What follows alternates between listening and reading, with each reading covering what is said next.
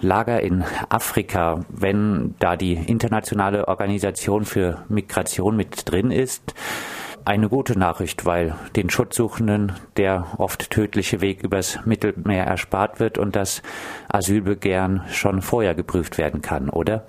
Das halte ich für eine Propaganda der Regierungen. Es ist in mehrerer Hinsicht falsch. Erstens, wenn jemand an Europas Grenzen ist, gilt europäisches Recht.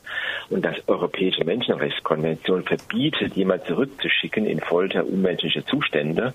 Und in keinem der nordafrikanischen Staaten gibt es ein funktionierendes Asylrecht. Und in Libyen schon mal gar nicht, denn dort landen die Menschen aus Situationen, wo diese geflohen sind. Zweitens, es gibt kein Rechtsschutz in diesen Lagern. Nach welchem Recht denn? Und das ist das Element eines Rechtsstaats, dass man Behördenentscheidungen kontrollieren kann. Und drittes und letztes Argument, wenn man Flüchtlinge aufnehmen will, dann hätte man das längst tun können. UNHCR erkennt Flüchtlinge an, nimmt sie auf im Namen des Resettlement-Programms. Dafür hat Europa überhaupt keine ernsthaften Kontingente zur Verfügung gestellt. Und bei diesem Gipfel der Inhumanität hat man nur von Abschottung geredet und keiner hat gesagt, welche Flüchtlinge in welchem Umfang er bereit ist aufzunehmen. Heißt, Sie glauben auch nicht, dass durch Organisationen wie die Internationale Organisation für Migration da in solchen Lagern eine gewisse Rechtssicherheit herrschen könnte? Es wird vielleicht nicht mehr brutal gegen die Menschen vorgegangen. Rechtssicherheit heißt, dass man auf Basis europäischen Rechts gegen Behördenentscheidungen, das heißt Ablehnungen als Asylantrags vorgehen kann. Das wird nicht gewährleistet sein. Wir reden von einem Frontalangriff auf die Geltung des individuellen Rechts auf Asyl in Europa. Und den hat die Bundeskanzlerin mit vorangetrieben, mitentwickelt. Sie war die Architektin des EU-Türkei-Deals. Und nun stellt sich die CSU hin und greift genau diese Politik an. Der Unterschied ist salopp formuliert. Die europäischen Staats- und Regierungschefs wollen die Außengrenzen der Europäischen Union schließen, die Bayerische Regionalpartei die deutschen Grenzen. Nationale versus europäische Abschottung, mehr Geld für die sogenannte libysche Küstenwache, gut, weil sie Flüchtlinge so vor dem Ertrinken retten kann. Europa schließt die Augen vor dem Sterben auf dem Meer. Die libysche Küstenwache ist keine Küstenwache eines Staates. Dort herrschen Milizen und es gibt auch ernstzunehmende Hinweise, dass die Angehörigen der Küstenwache verflochten sind mit den Warlords und dass die Menschen wieder dort landen in Verhältnissen, vor denen sie geflohen sind. Jetzt äh, gibt es ja momentan besonders aus Italien die Forderung, das Dublin-System abzuschaffen. Damit äh, wäre doch eine Forderung erfüllt, die auch viele flüchtlingssolidarische Initiativen schon länger haben. Diese Entwicklung diese, also positiv? Diese Entwicklungen verkennen, dass Dublin einen positiven Aspekt hat, dass nämlich garantiert ist, dass ein Staat in der Europäischen Union ein Asylverfahren prüft. Wir pro Asyl kritisieren, dass man die gesamte Verantwortung überwiegend auf die Ersteinreisestaaten abwälzen will.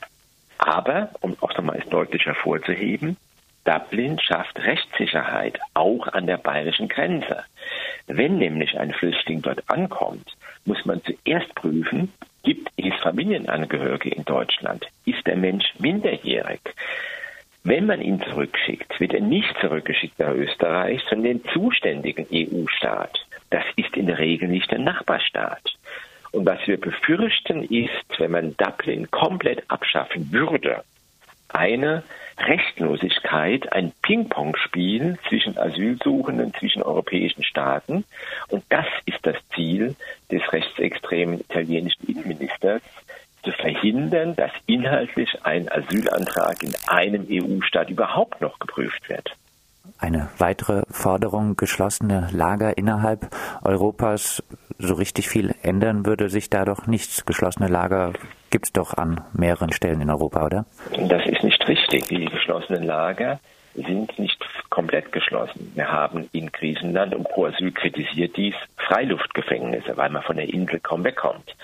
Aber die Menschen können ein Lager verlassen. Es ist ein Unterschied, ob man Haft komplett durchführt Pro Asyl hat vor Jahren die Kampagne geführt, Flucht ist kein Verbrechen. Es wurden die Möglichkeiten zu inhaftieren in Europa drastisch verschärft. Man hatte eine Rechtsgrundlage, dass Feststellung der Identität zum Beispiel schon genügt als Haftgrund.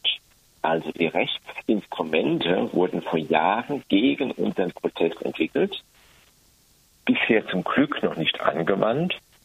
Und ob sie rechtsmäßig sind, da haben wir ernsthafte Zweifel, denn der Europäische Gerichtshof für Menschenrechte hat hier ein Wort mitzureden. Das ist Freiheitsentzug ohne Grund. Abschließend, äh, Sie haben es schon gesagt, ein Gipfel der Inhumanität äh, nennt Pro Asyl den EU-Gipfel von ver vergangener Woche.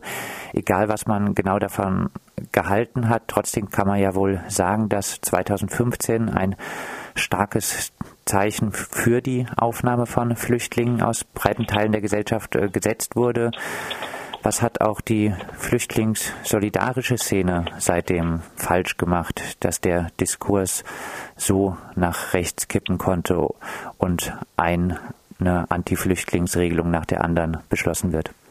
Die Möglichkeiten der Zivilgesellschaft, diese irrational geführte Debatte zu beeinflussen, sind gering.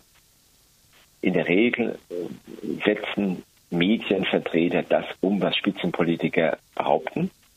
Es ist für uns erschreckend anzusehen, dass immer wieder die CSU falsch behauptet, es sei rechtmäßig an der Grenze zurückzuschicken. Die Kanzlerin reiht sich jetzt ein, indem sie einfach faktenfrei behauptet, der neue Lagebericht zu Afghanistan des Auswärtigen Amtes ermögliche mehr Abschiebungen als bisher. Auch das ist falsch. Afghanistan zerfällt wird, die Situation wird immer schlimmer und das Auswärtige Amt hat formuliert, dass auch junge, alleinstehende Männer ohne Bindungen nicht einfach dorthin hingeschickt werden können. Das wird faktenfrei behauptet und das ist das Gefährliche in der gegenwärtigen Situation, dass Politik nicht mehr auf Basis von Fakten und Recht handelt, sondern Stimmungen und Gefühlslagen und eine gewollte Wirklichkeit, wie etwa bei Afghanistan oder wenn man eine Grenze zurückweisen will, das Handeln der Politik bestimmt. Und hier können wir nur hoffen, dass Gerichte dieses Handeln der politisch Verantwortlichen stoppen. Soweit Günter Burkhardt, Geschäftsführer von Pro Asyl. Mit ihm haben wir gesprochen über die Ergebnisse des EU-Gipfels in Sachen Flüchtlingspolitik.